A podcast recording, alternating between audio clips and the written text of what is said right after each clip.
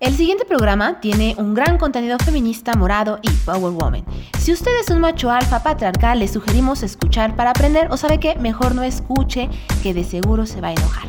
Esto es Pinta Violeta, porque nunca la radio había tenido tanto glitter. ¿Qué tal amigas? Muy buenos días, noches, tardes, a la hora que nos escuchen con lo que se estén tomando, dice Angie. Claro. Esto es Pinta Violeta y comenzamos.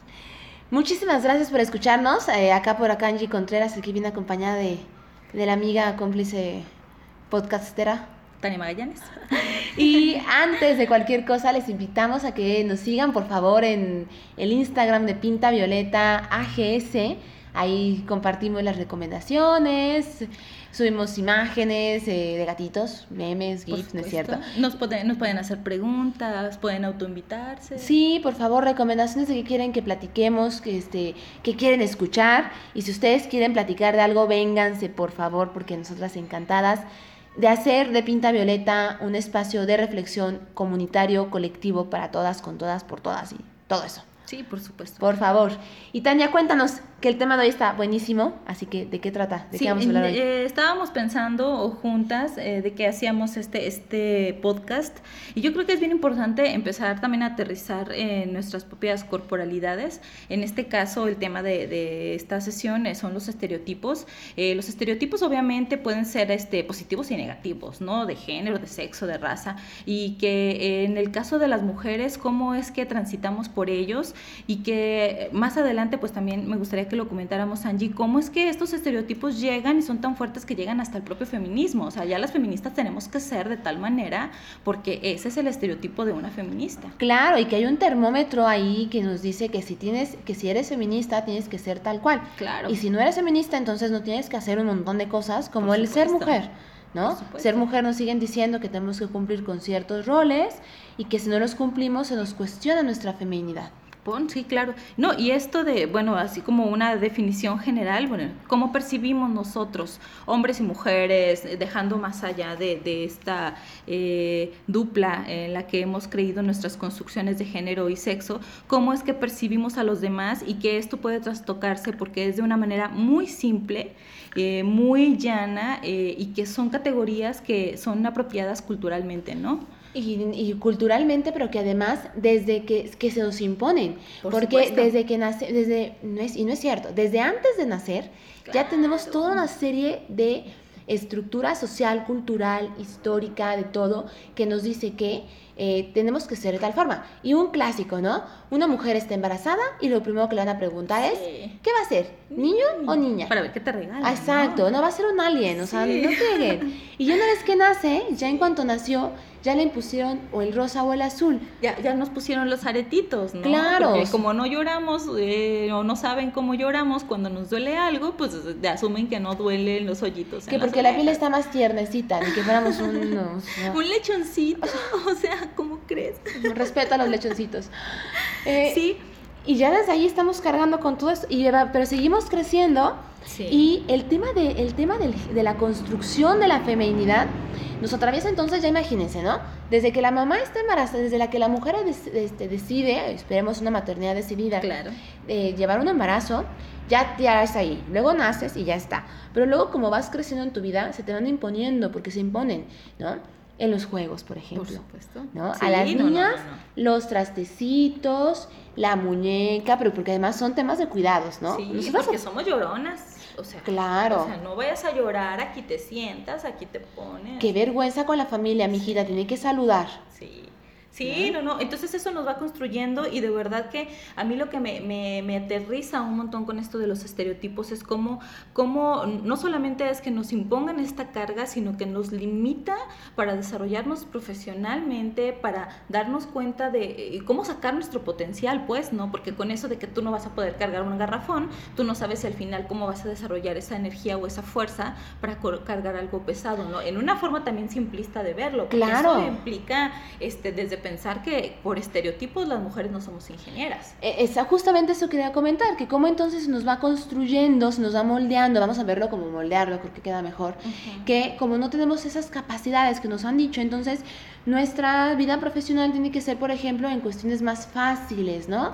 Carreras humanas, de cuidados otra vez. Sí, porque nos toca. Ahí está la mona, esta en la carriola que nos compran desde que estamos súper chiquitas para andarla paseando por toda la casa. Exacto, y que además tenemos que cumplir con cierto, parece ser que una lista que decir, ok, ¿no? Bueno, mi hijita, ya cumplió con ir al estudiar a la universidad, después de estudiar, pues automáticamente se casa hay que tener hijas e hijos, eso implica que pues se regresa al hogar, a la crianza, ah, y estos triples, cuádruples roles que hay que estar asumiendo porque pues quería derechos, le toca, le toca aguantarse, ¿no? Sí, sí, sí. Y, pero, que, pero ¿qué pasa cuando te sales de ese molde?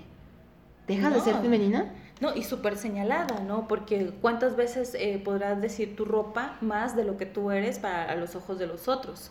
Entonces, si hoy me visto de tal manera, me siento eh, cómoda usando pants, entonces no dejó de ser una fodonga porque eso no corresponde al estereotipo femenino, donde debería yo de estar maquillada, es súper, eh, no sé, cuidadita. Y está también la otra parte, si yo deseo ser súper cuidadita y súper bien peinadita y de vestido y lo demás, está también esa, esa polarización. Como sea, nunca te van a dejar en paz. No, no, no, y si decides cambiar hasta alguna cuestión, por ejemplo, físicamente, yo por ejemplo uso el cabello corto, pero en automático la gente que me ve con el cabello corto piensan que soy o lesbiana o piensan que soy eh, machorra, ¿no? Aparte de esa imagen, esa imagen que tienen, ¿no? Que dicen, a ver, espérense, yo uso el cabello corto porque es la cosa más cómoda que puede existir en el mundo para mí. Aparte, nadie es hetero 100%, ¿eh? O sea. todas tenemos nuestro corazoncito y nuestra alma. Eh, y eso hay que dedicar a otro programa, fíjense, que muy buen, muy buen tema. Eh, justamente te decía, ya me, ya me desconcentré, Tania. Perdón, ah. perdón. me estaba acordando de una canción, pero no me acuerdo quién la canta, que decía esto, decía este, eh, si, vas a si, vas a, si vas a arreglarte, no te arregles tanto porque entonces vas a parecer que vas a la fiesta. Pero si vas a ir a hacer ejercicio, no te vas tan arreglada. Pero si vas a ir de shopping, pues cómo tienes que ir, ¿no? No, sí está bien cañón. Sí, sí, sí. Porque no puedes engordar, no puedes usar ropa ajustada, no puedes usar ropa holgada. En algún lado te tienen que encasillar y ahí vas a estar, ¿no? Entonces está bien cañón. Y bien cañón. Y eso es en la parte social, pero en la parte, lo que también me parece increíble es que como estos estereotipos al final también recaen en las políticas y en las leyes. Ah, claro. Entonces, o sea, las leyes también nos limitan un montonal a cómo nos, nos nos desplazamos en el mundo pues a través de ellas. Hace unos días, bueno, no sé, un mes tal vez, la Suprema Corte de la Justicia de la Nación, no sé si viste esa nota Angie, en la Ciudad de México dictaminó que de facto no se va a entregar a las mujeres eh, el hijo en el caso de un divorcio, no se les va a entregar de facto a las mujeres, que es algo que sucede, no te estás en proceso de divorcio y es natural que las mujeres nos quedemos con los hijos. Entonces, de facto no va a suceder. Tiene que haber un proceso asegurando el bienestar pues de la infancia. Claro. Entonces, esto, esto fue súper criticado incluso hasta por grupos feministas porque es de, otra vez, sí, o sea, a las madres les vas a quitar sus hijos, ¿cómo es que los vas a dejar con alguien a lo mejor que es agresor? Sí, hay que ver un montón de causas que están alrededor, pero yo sí creo que a pensarnos de otras maneras y que a lo mejor no hemos llegado al momento de aterrizarlo, pero que de entrada nosotras no tenemos que ser las cuidadoras automáticos. Porque es otro de los estereotipos que se tiene, ¿no? Que las mujeres a fuerza tenemos que ser madres. Yo, por ejemplo, no quiero ser madre, entonces se supone que ya soy poco mujer, menos mujer, por no, por no querer ser madre. cuando es mi decisión, ¿no? Digo, a menos de que alguien me vaya a pagar por ser madre, que es, a ver, espérense, ¿no? Pues claro. Pero es que es eso, ¿no? se nos obliga a... O yo que ya soy madre de dos hombres veinteañeros, o sea, y ya no vivo con ellos, ¿cómo es posible que los haya abandonado? A la madre. O sea, ese hombre veinteañero no sabe lavarse un calzón, ¿por qué no estás ahí, Tania?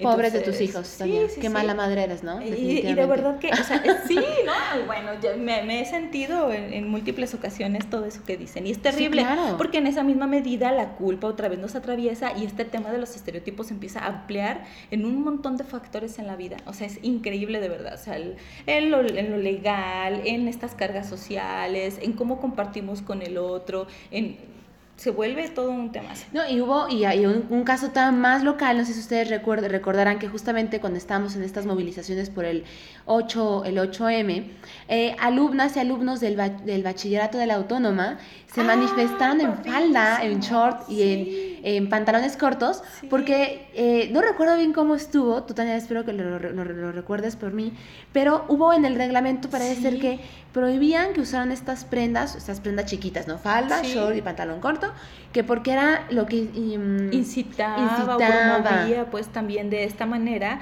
este que se suscitaran casos contra de violencia contra las chicas, ¿no? Exacto. Y las chavas organizadas de la prepa de Bachúa Oriente un día se pusieron las pilas y llegaron todas con esta vestimenta. Exactamente, para decir, a ver, Disruptoras, porque la verdad es esto está chidísimo. Porque volvemos a lo mismo, ¿no? El estereotipo que nos han dicho que las mujeres que usamos estas prendas pequeñas o escotes amplios somos provocadoras, ¿no? Sí. Pero entonces no podemos, tenemos que aparte, ¿no? Mostrar nuestro cuerpo para vendernos, claro. pero no tanto porque tenemos que ser recatadas. No, porque como, como no manches, o sea, eh, también no vas a mostrar tus carnes y vas a hacer gala de eso para obtener favores, ¿no? ¿Qué clase de mujer eres? Y además si algo te pasa, entonces va a ser tu culpa por andar así. Cuando andabas en minifalda. Claro, claro, o sea, tal vez sí, y al final, Y al final, si te pones el, otro lado, lo que te pongas, o sea, eso es increíble, o sea, lo que te pongas, lo que uses, lo que hagas, lo que digas, se vuelve trastornoso para tu condición de mujer en esta vida y que neta es súper cansado estar viviendo en esa faceta victimista de, ay, es que me dijeron, no, la neta no, o sea, yo me pongo lo que yo quiera y lo uso como quiera. sí, y yo puedo ser la mujer que yo decido ser, ¿no? Claro. Eh, eh, aquí traemos a colación una frase de Simón de Beauvoir, ¿no? Pensando en ella,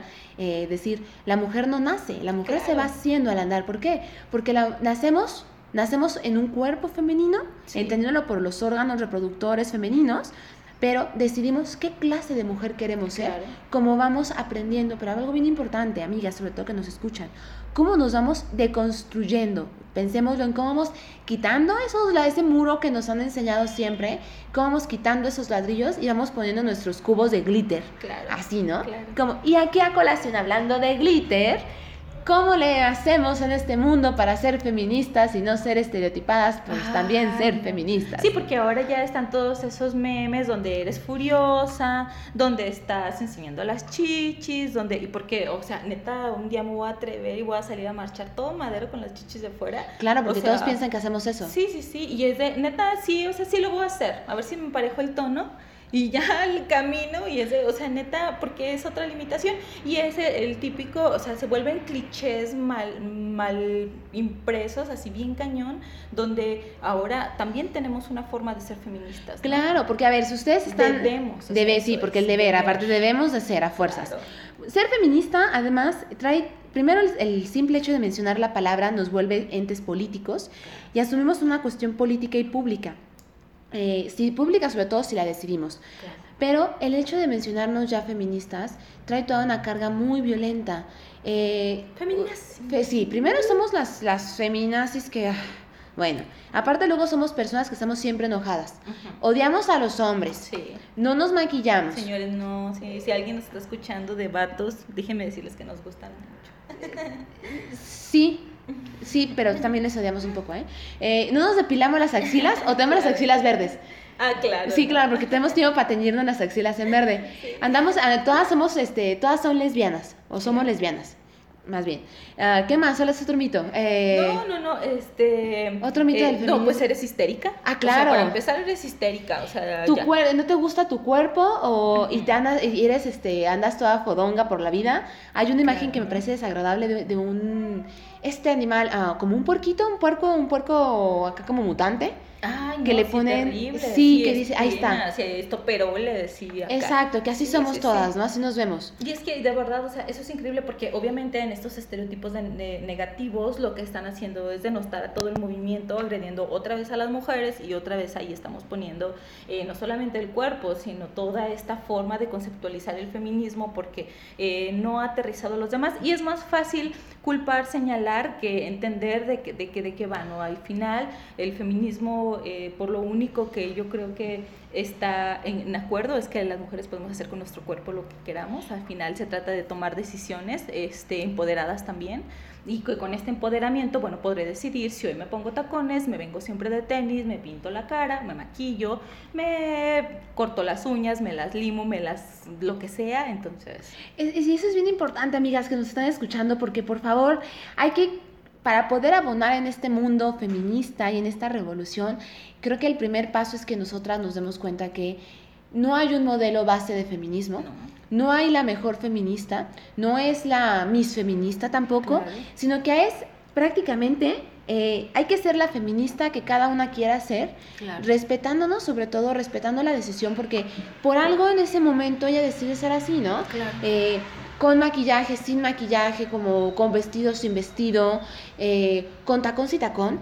Si decide, por ejemplo, ser feminista de las que va a marchar, pero si decide ser feminista desde la academia, es su derecho, es su decisión, es su deconstrucción y no por eso es más o menos feminista, pero parece ser que ahorita hay un interés en que todas deberíamos de ser igual, y no solamente físicamente maquillada o sin maquillar, pero además todas deberíamos de tener una misma ideología. O todas tenemos que ser radicales, o todas que tenemos que ser de la igualdad, o todas que tenemos, tenemos que ser punitivas, o bueno, una lista enorme, ¿no? Sí, no, claro, ¿no? En la diversidad de mujeres también se encuentra la diversidad de feminismos y que yo, yo sí creo que hablamos tanto del acompañamiento y que para mí luego tendemos a romantizar. Ese también es un tema importantísimo para tocar en otro punto, en otro programa, esto de la sororidad, pero que en la medida en que entendamos por qué la otra está tomando decisiones sobre su cuerpo, sobre cómo se viste, lo que pesa, lo que calza, lo que... Eh, cómo es andar en el mundo, de verdad tenemos que estar eh, pues eh, reivindicándonos y rechazando todos esos estereotipos. Porque ¿no? solamente somos mujeres, somos feministas y algo que nos debemos entender entre nosotras es que como nos salimos de la rayita, nos van a estar criticando. Entonces lo que menos deberíamos estar haciendo es criticar los pensamientos, el feminismo de las demás. A ver, chicas, amigas, eh, mujeres que nos escuchan, todas estamos luchando por algo mismo, ¿no? Los derechos, la vida de las mujeres como lo hagamos, la forma que lo hagamos es muy nuestro problema, es muy nuestro gusto y nuestra decisión. Claro. ¿no? Sí, no, no es competencia. Hay que irnos con, para, para empezar con nuestra entrevista. sí, por favor. recomendaciones Antes de la recomendación, les comentamos que por ahí hicimos cuestionario, eh, consulta, porque nos encantan las consultas en nuestra cuenta de Instagram de Pinta Violeta, y les preguntamos cómo debe ser una feminista. Y bueno, de hecho sí vieron algunos comentarios, voy a leerles algunos. Dice, firme con sus ideales. Otra dijo, libre. Otra persona nos dijo, como ella quiera ser. Eh, dijeron que también revolucionaria. Empática e intensa. ¿Intensa qué se refería? Ese debe haber sido un aliado, ¿no? eh, como, otra dice, como se le hinchen los ovarios. Genial. Eh, dice, no creo que exista una forma correcta pero definitivamente congruente con su pensar y su actuar. Y otra persona nos dijo interseccional. Y por ahí yo les tengo una recomendación, por favor, lean el libro Confesiones de una mala feminista de Roxana Gay. Ella es excelente, me encanta su libro porque además es una feminista, de la, es un tipo de feminista y mujer de las que pocas veces volteamos a ver, es una mujer negra en Estados Unidos, pero aparte ella es eh, de corporalidad... Eh, eh, gorda, bueno, sí, eh, sí, sí, eh, corporal, uh, se la palabra correcta para mencionarlo, y su libro, entonces hace, es una recopilación de artículos que ella ha publicado y habla de cómo entonces por ser así es conocida como una mala feminista. Y yo ahí le agarro esta frase que me gusta mucho que dice, yo prefiero ser una mala feminista antes de no ser feminista. Muy bien, genial, genial.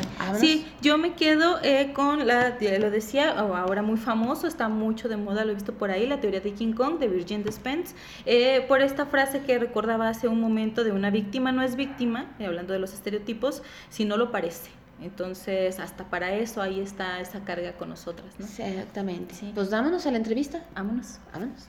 ¿Qué tal amigos? Regresamos, esto es Pinta Violeta y tenemos en la entrevista del día de hoy a la escritora Gabriela Lira que eh, nos hizo amablemente el, favor de acompañarnos en esta emisión. Gaby, muchas gracias. Hola, ¿qué tal al auditorio? Hola Tania, mucho gusto. Eh, pues Gaby, estamos nosotros hablando sobre estereotipos y no sé, este, me, preguntaba cómo, cómo es para Gabriela Lira, este, siendo una mujer eh, pues reconocida también, eh, vivir en este mundo estereotipado? Eh, sí, por supuesto que he sufrido de los estereotipos de género. A mí me parece increíble porque desgraciadamente muchos están bastante arraigados en nuestros círculos sociales y eh, no tienen que ver con el grado de estudios. Es decir, tú puedes encontrar estereotipos dentro de las mismas facultades, a nivel posgrado, a nivel maestría, doctorado, eh, porque aunque nosotros, aunque los estudiantes tengamos ya un nivel avanzado de, estudios, aunque hayamos cursado varios grados, por desgracia hay un hemisferio de nuestro cerebro mm. donde todavía eh, tenemos muy arraigados los prejuicios relacionados con los estereotipos asociados a la ropa, al maquillaje, al estilo de vida, etcétera. Y sí son muy difíciles de desterrar. Sí, por supuesto. Y bueno, que a veces este, uno creería que eh, esto, ¿no? Lo, comentas, pues dirá uno que los estudios nos quitan lo, lo, leía por ahí el otro día, lo pendejo, pero no es cierto. Este... lo malhechoso, diría yo. Sí, claro que sí.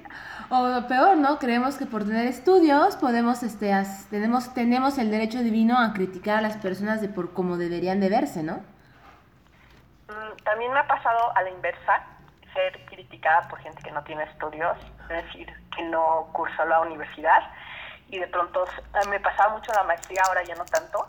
Eh, si en la conversación surgía el tema de que yo estaba estudiando la maestría, sí me tocaba eh, toparme con gente que se ponía mal, o sea, se alteraba, por me imagino que por algún issue de su biografía.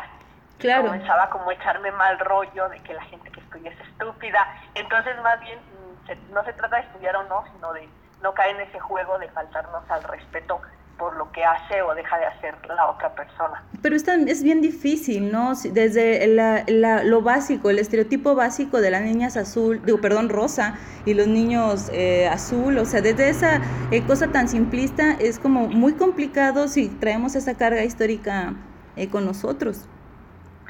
Sí, a mí me ha ocurrido sobre todo que me han discriminado por usar, sobre todo en la facultad de filosofía y letras, por usar ropa corta. Yo recuerdo que iba, ahora pienso, eh, era mucho más joven, por supuesto, yo entré de 29 años, egresé como a los 31, 32, y, y siento que era muy temeraria en el sentido de que mm, no me importaba recibir cierto tipo de críticas negativas que a, que a veces eran explícitas, otras no tanto, que consistían en miraditas, claro. un trato pues eh, raro, ¿no? Extraño. Bueno, y que hasta tienda, eh, tira al acoso, ¿no? En ocasiones. no sexual, más bien eh, el tipo de acoso del que yo sufría eran críticas por mi imagen, es decir, lo escribí hace poco en Facebook, si a modo de burla, si tú em, pues tienes una un look así como como erótico, sensual, o que enseñes un poco, por ejemplo, en los posgrados, pues ya pesa mucho sobre tus opiniones o, sobre tu desarrollo eh, como estudiante. Es decir, si yo daba una opinión, estaba sesgada por cómo me veía. O sea, no te toman tan en serio, es lo que quiero decir. No te toman en serio cuando ven, no solo que te vistes sexy, sino que te esfuerzas por arreglarte. Si te pones labial, si te arreglas el cabello. Para muchos hombres y mujeres, no solo para los chavos, era sinónimo de que tú eras una tonta o de que no invertías tiempo en tus estudios. Y, y me parece increíble que, que todavía tengamos esa mentalidad de esa edad, porque muchos ya, eran ya éramos treintones o casi treintones. Y se supone que los estudios de posgrado nos ayudaban a abrirnos la, la mente ¿no? y aceptar y tolerar otras formas de vida, pero la realidad es que no. No, eh, por supuesto, no, si, lo, si no no lo dudo. También este, en estas formas de imponernos, bueno, platicábamos Angie y yo hace un momento, eh, cómo aterriza, pues sí, o sea, puede haber estereotipos de géneros, obviamente también cargados para los hombres, pero más a las mujeres cuando tenemos este empoderamiento incluso eh, sensual, por así decirlo, o sea, es mucho más fácil también de relegarlas e inmediatamente hacerlas a un lado, eh, ya y causa y tira la discriminación. Claro, porque además pensemos en que eh, el empoderamiento viene a esto, ¿no? El empoderamiento viene al poder de decidir cómo queremos ver, ser, pensar, etcétera, etcétera.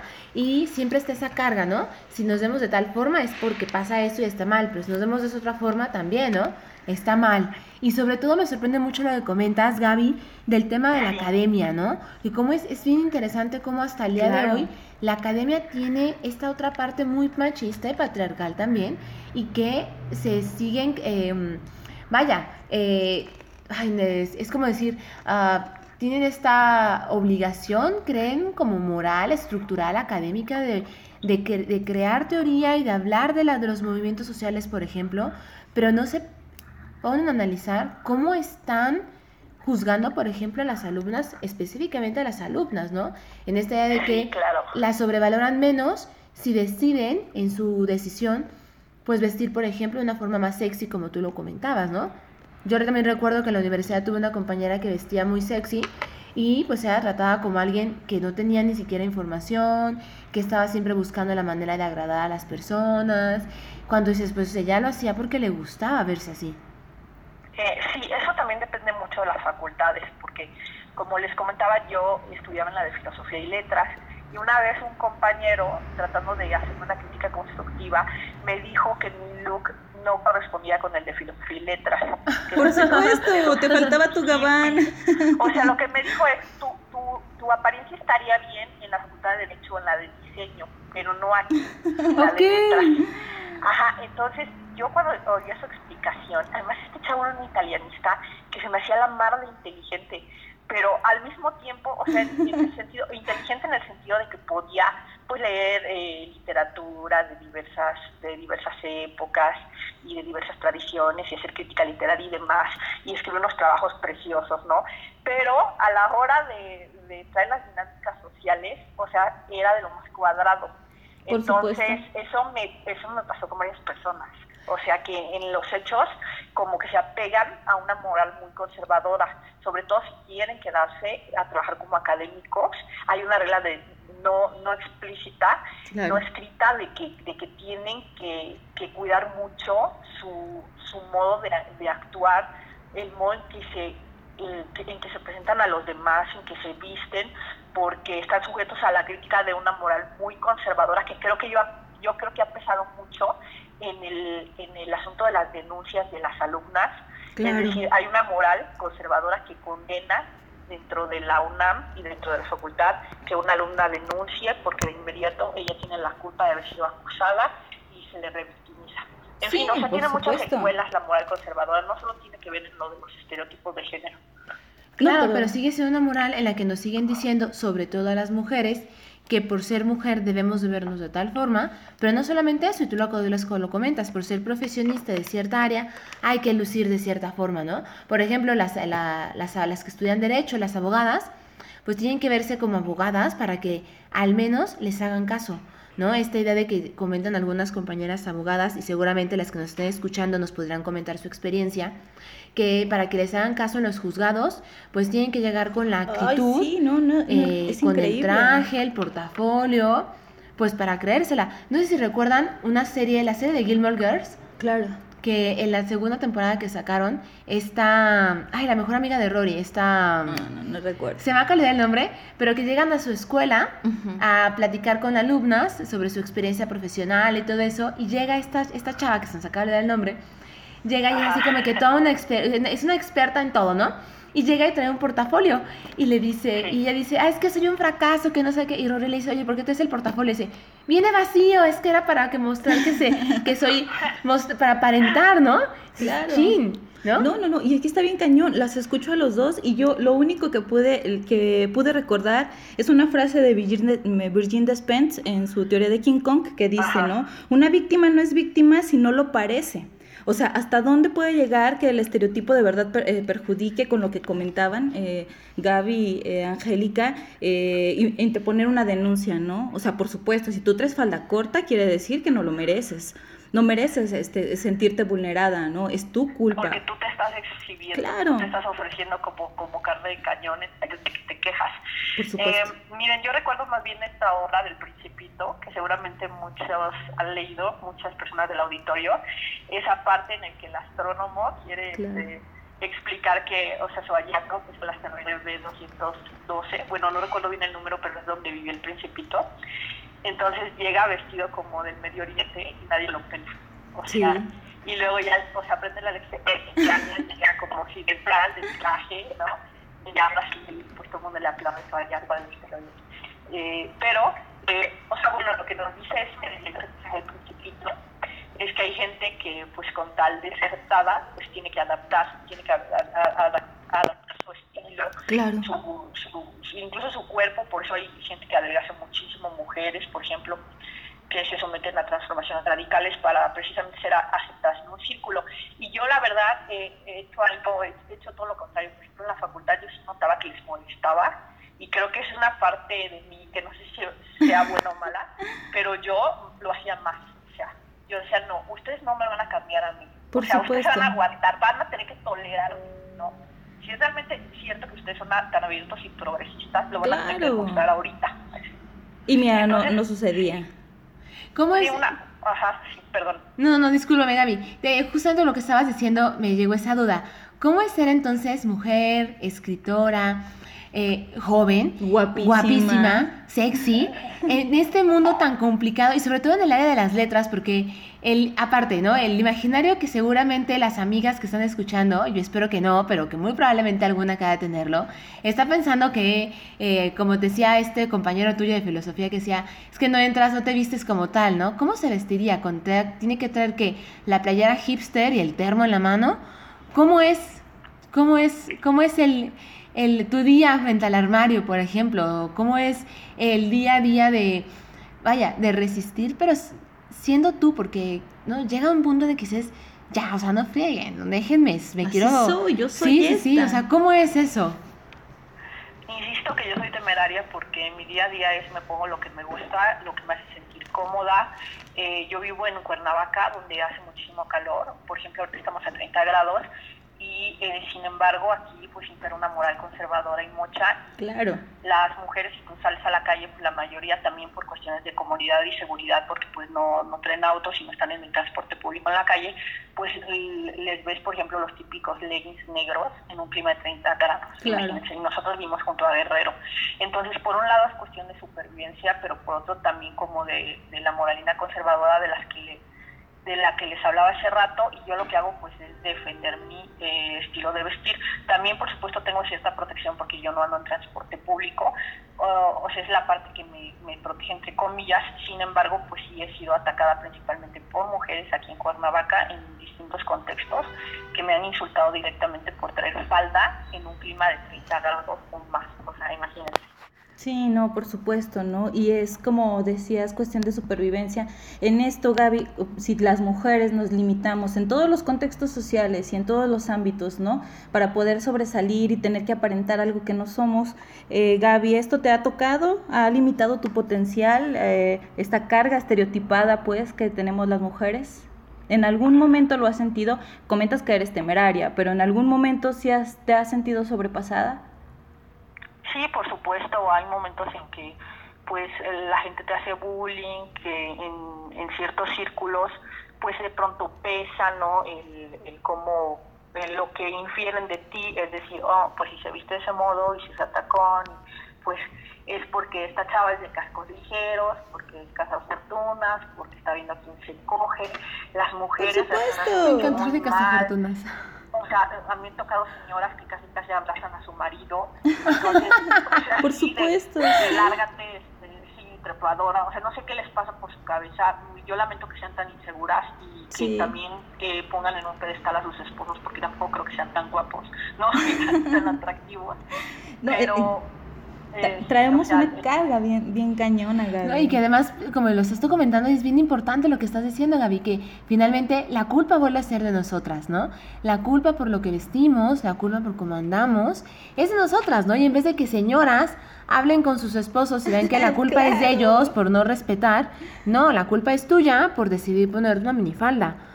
O sea, no. Aquí O la base pero no es... por defender a nadie, pero a veces ellos no hacen nada. O sea, no es que te miren, no que te quieren, este, o, o que Ah, no. te quieran tocar, Ajá. sino que simplemente es una reacción primitiva también de las novias o esposas, Claro. que de pronto brincan porque sienten como peligro, peligro. Pero yo lo que quiero decir en resumen es que yo sí, sí me he esforzado por, por defender mis principios, que es vestirme como quiera. Porque Por supuesto. siento que esa es una señal de, de tercermundismo y de, decade- de decadencia, precisamente que tú no puedas ni siquiera ponerte una falda sin que se te eche todo el mundo encima, porque si ustedes, por ejemplo, si me imagino que se han dado una vuelta por Europa, algún otro país del primer mundo, pues eh, eh, pueden ver a las chavas en de verdad, por ejemplo, en París, en paños menores, se les sale la mitad de la, de la pompa del short No sé cómo se llaman esos shorts, pero hay unos así, creo, creo que se llaman hot pants, donde ¿Sí? sale El cachetero. El cachetero. Nadie, nadie se escandaliza. Eso es precisamente el primer mundo. O sea, que una mujer se puede vestir así. Que eso es un caso, si quieren, extremo visto desde México, que puede enseñar casi casi la tanga y nadie, nadie la toca. O sea, nuestra solución no es vestirnos como en el Medio Oriente. O sea, es no, porque caemos en ese extremo, ¿no? Los extremos se tocan y precisamente es a donde terminaríamos llegando en una hasta propia, no sé, victimización, porque en el mundo no me deja ser así, no me deja ponerme mis cacheteros. Pero finalmente volvemos a esto, ¿no? Cómo somos, seguimos siendo nosotras objeto de que el cuerpo, nuestro cuerpo le pertenece a todo, a todo mundo, a todas las estructuras, menos a nosotras. Tienes razón. O sea, nuestro cuerpo le pertenece a los juicios sociales que hagan sobre, sobre él, claro. ¿no? Y para hay gente que no lo soporta y que siempre sigue el guion, ¿no? Y creo que esa es gente que tiene, digamos, como que mucha inteligencia emocional porque hace lo que se espera de, de, de ella en ese contexto y obtiene, digamos, beneficios por portarse bien y demás, pero yo siento que viven demasiado reprimidos y demasiado esclavos del que ya ni del buen de la noción de buen gusto, entre comillas, y creo que pues no es una vida que yo quisiera. Para mí yo prefiero la verdad pelearme con la gente claro. que, es, que ser pues una borrega de las de los condicionamientos sociales. Que ahí es donde pretende precisamente toda esta estructura social tenernos, ¿no? Eh, Gaby, eh, ya para despedirnos, no, no, queremos irnos sin preguntarte cómo viviste tú esta jornada del 8 y del 9M, ya hace unos días atrás. Yo decidí quedarme en Cuernavaca a unirme a la marcha porque sentí que si bien me hubiera gustado más ir al DF, para serles muy honesta, honesta por pues el ambiente que, que se lograra armar allá, pues finalmente pensé, yo vivo aquí, aquí es donde hace falta, precisamente por las expresiones claro. desagradables de violencia de género que yo he sufrido por mi ropa. Dije, no, voy a ir aquí a la marcha. Por desgracia, había muy pocas mujeres en comparación con el, la uh. población de mujeres que viven claro. acá, pero pues sí hubo una reacción y me gustó porque cuando llegamos al centro había mucha gente que se nos quedaba viendo muy feo, hombres, mujeres, chavas, claro. señoras o sea, como desde una superioridad moral de ustedes feministas, pobres tipas, o sea, nos veían con lástima y desprecio, no nos claro. decían nada, o de pronto unas señoras sí se pusieron a, a, este, a maltratar a las rat a estas chavas que como que hacen las pintas y avientan las bombas, y sí, sí las, las, se las, les pusieron una regañiza, y Chas. pues las señoras este, más conservadoras del grupo y más grandes, por cierto, este grupo conservador, vaya, pues sí estaban muy alteradas y me dieron miedo. O sea, me dieron Fíjate, más mejor las, ellas. Me dieron más miedo estas señoras que las chavas que aventaban las bombas molotov, que por cierto las aventaban al piso y no pasaban nada, o sea, no, no quemaban a nadie ni, claro. ni ningún inmueble se... Ajá, pero en fin, sí, esa fue mi experiencia y me gustó, la verdad. Me gustó, sí. Pues muchísimas gracias Gaby por todo, para platicar esto, por tus experiencias, por resistir, por este, por la charla que tuvimos quisiéramos seguir con esta charla, pero el tiempo se nos está terminando. terminando. Muchísimas gracias, de verdad, Gaby.